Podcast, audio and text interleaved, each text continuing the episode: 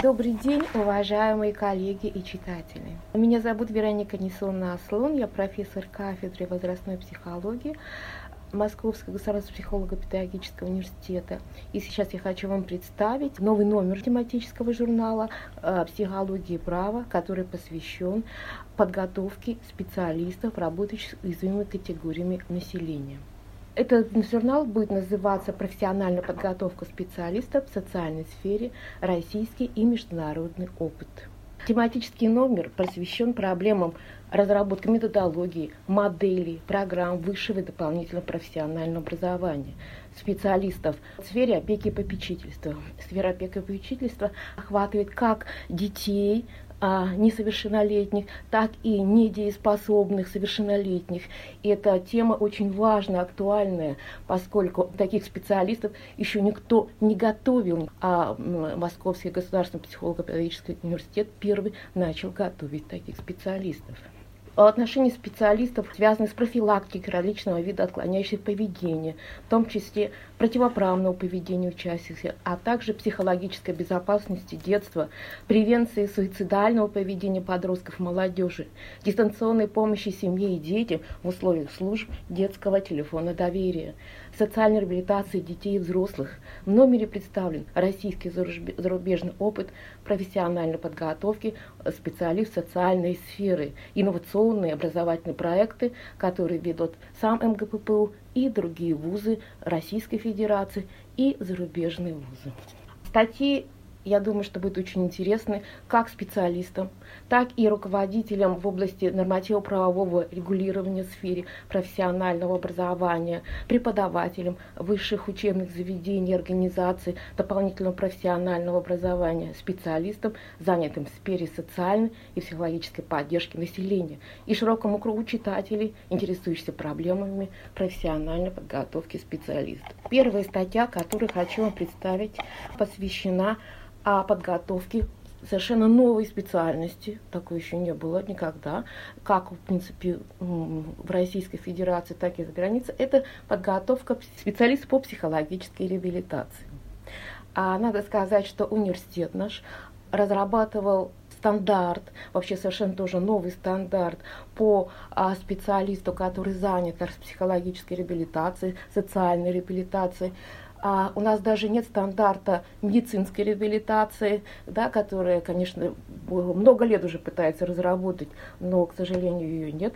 А наш университет разработал действительно профессиональный стандарт, который был принят и на основании которого была э, разработана модель подготовки, программа подготовки специалистов. И уже в течение где-то более пяти лет, как эта программа функционирует и готовит специалистов. Конечно же, наше население очень часто психологически травмировано в силу различных, безусловно, причин. И нуждающихся в психологической реабилитации, социальной реабилитации, фактически, ну, можно сказать, что каждый второй гражданин. Поэтому, конечно, подготовить таких специалистов, которые могли бы работать э, как психологические реабилитологи, это, конечно, очень важно. Первая статья называется «Концептуально и основы профессиональной идентификации психологов-реабилитологов на примере разработки магистрской программы по направлению психологической реабилитации в социальной сфере».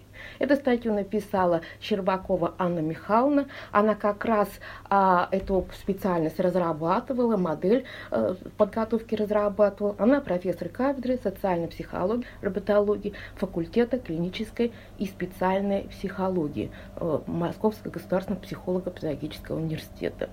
А в статье как раз она описывает опыт МГППУ в разработке реализации программ подготовки магистров данной специальности, компетентных а, в сфере психологической реабилитации.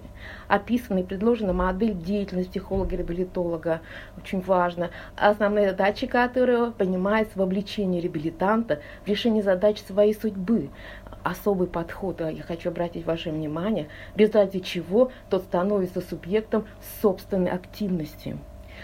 Статье представлена оригинальная магистрская программа психологической реабилитации в социальной сфере, ориентирована на подготовку квалифицированных кадров для работы в области восстановления психического здоровья и эффективного социального поведения детей и взрослых уязвимой категории, в том числе людей с ограниченными возможностями здоровья, разработанной в соответствии с обновляющейся нормативной базой и требованиями профессионального стандарта специалиста по реабилитации в социальной сфере. Следующая статья это развитие компетенций специалистов органов опеки и попечительства в отношении совершеннолетних недееспособных или ограниченно дееспособных граждан в условиях дополнительного профессионального образования. Эта работа была выполнена в рамках госзаказа Министерства тогда еще образования Российской Федерации. Статья написана Аслун Вероникой Несоновной, профессором кафедры основной психологии, и Зимченко, Еленой Александровной, старшим преподавателем кафедры дошкольной психологии и педагогики. Статья называется «Развитие компетенции специалистов органов опеки и попечительства в отношении совершеннолетних недееспособных или ограниченно дееспособных граждан в условиях дополнительного профессионального образования». Это большая проблема. Проведенные исследования э, каким образом вообще формируются компетенции у данных специалистов, у э, специалистов органов опеки и попечительства, которые работают с недееспособными, ограниченно дееспособными гражданами, показалось, что никаким образом она не формируется. То есть практически нет ничего, не создано ни в системе дополнительного профессионального образования, ни в системе высшего профессионального образования. Фактически они остаются сами собой а, в такой сложной ситуации. Э, законодательство тоже совершенно непонятно, поскольку законодательство меняется, законодательство связано еще очень много особенностей законодательства, которое связано со регионами, поэтому правоприменительная практика вообще очень запутана. Э, и э, это большая проблема. Сейчас так много а, мы говорим о том, что а, о новой парадигме, я сказала бы, отношении к ментальным инвалидам. Мы говорим о том, что кроме э, появилось ограничение дееспособности, то есть все стало намного гуманнее, отношения стали намного гуманнее, стала развиваться, скажем, замещающая семейная забота для этих людей. Но да, это все стало, но это все очень, совершенно очень крайне сложно воплотить в жизнь. И одна из причин, почему это крайне трудно воплотить в жизнь, это, конечно, ну просто плохая подготовка, под, э, ну отсутствие как бы системы, не то что плохая, а отсутствие этой системы подготовки данных специалистов. Там мы посмотрели, что где-то в 2016-2017 году только 7% а, данных специалистов прошли какое-нибудь повышение квалификации, а уж переподготовки просто никто даже и не проходил. Поэтому очень важен был вот этот заказ, государственный заказ по разработке вот этой новой э, программы учебно-методических комплексов, да, это программа методического обеспечения, а чтобы могли э, действительно готовить специалистов. Это программа методического обеспечения, которая позволяет любым организациям, которые занимаются дополнительным профессиональным образованием, реализовать э, эти программы в жизни. Рассуждается, обсуждаются компетенции, которые необходимы специалистам, а те э, качества личностные, которые необходимы специалистам. Да, а, и, в общем-то, программа построена под те потребности, самих специалистов, руководителей органов опеки и попечительства, государства, да, а, которые необходимы для того, чтобы действительно наша вот эта э, парадигма гуманная парадигма в отношении ментальных инвалидов могла действительно заработать. Потому что ментальные инвалиды, как мы знаем, они просто это правовая смерть, они живут в этих а, пни, да, а, где, в принципе, некому в общем-то, защитить их права. И единственный, кто может защитить эти права, это специалисты как раз органов опеки и попечительства. Как их защитить, что делать, чтобы самим не истощиться, потому что они работают и а, с, физическими лицами, которые сами становятся опекунами больных ментальных, тяжело ментальных людей, которые сами все время находятся в хроническом стрессе. Как и а, помочь человеку, и самим оказаться, в принципе, ну, тоже здоровым, все-таки остаться здоровым человеком. Следующая статья – это модель профессиональной подготовки работников органов опеки и попечительства в отношении несовершеннолетних в условиях профильной магистратуры. Ну, опять написано э, мной, Аслон Вероника Несонная, семьей Галины Владимировны, это профессор кафедры возрастной психологии, и Зинченко Елены Александровны, старшим преподавателем кафедры дошкольной педагогики и психологии. Э, я хочу сказать, что органы опеки и попечительства существует, конечно, давно, безусловно. Э, и российский орган опеки и попечительства существует века, наверное, с 18 века. Но, э, к сожалению, подготовки, профильной подготовки к данной работе никогда не было. Да, специалисты профиль специалисты органов опеки и попечительства в отношении несовершеннолетних, которые работают с сиротами, а, которые работают с семьями, которые этих детей воспитывают, с организациями, которые этих детей воспитывают. Да? Эти специалисты э, не имеют никакого профильного образования. Те, кто работает в органах опеки и попечительства, имеют любое образование от э, менеджера, который занят а, туризмом, до, например, а, ну, хорошо, юридическая это подготовка, экономическая подготовка, педагогическая, может, подготовка, но специального образования, к сожалению, никогда не было. Поэтому очень важно, чтобы эта все-таки профессия стала, чтобы стала профессией. А для этого в нашем университете была открыта магистратура, профильная магистратура. Она открыта в рамках психолого-педагогического образования, потому что действительно а, специалист органов опеки и попечительства, он занимается а, детьми, детьми, проблемами детей, семей, организаций, которые воспитывают этих детей. Поэтому, конечно, для них самая важная проблема, которую они должны решать, это психолого-педагогический. И в самом профессиональном стандарте которому соответствует эта подготовка, профессиональный стандарт специалиста органов опеки и попечительства, самом профессиональном стандарте 59% вот всех функций трудовых – это психолого-педагогические функции и психолог, необходимые психолого-педагогические знания. Поэтому э, в университете создана модель, специальная модель подготовки, особая модель подготовки, да, а, где учитывается Э, необыкновенный, очень широкий э, охват различных дисциплин, вот так скажем, различных дисциплин. А это и, конечно, связано и с, с государственной политикой в отношении данной категории населения. И очень много психологии, психолого-педагогических знаний им дается и по детям, и по семьям.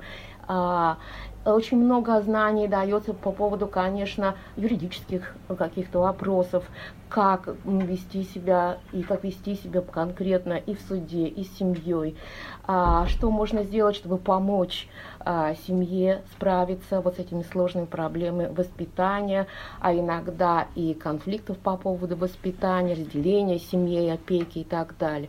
То есть весь круг а, тех знаний, э, умений, э, действий и деятельности и так далее, которые необходимы для данного специалиста, как раз и отрабатывается в предложенной программе и уже конкретно в открытой магистратуре.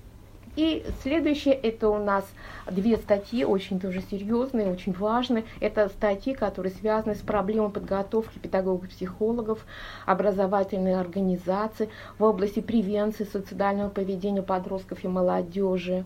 Данную статью написала Вихрестюк Олеся Валентиновна, это руководитель Центра экстремальной психологической помощи университета, Гаязова Лариса Альфисовна, которая является заместителем по ее по научной работе, и Банников Геннадий Сергеевич, а, научный сотрудник данного центра. В работе представлены результаты изучения проблем подготовки педагогов, психологов, образовательных организаций к реализации деятельности по превенции суицидального поведения подростков и молодежи, получены на основании опроса педагогов, психологов и экспертов. Определены направления деятельности, по которым специалисты отмечают наибольшие затруднения. В первую очередь это кризисное консультирование обучающей группы риска и оказание экстренной психологической помощи субъектам образовательной среды в ситуации угрозы суицида.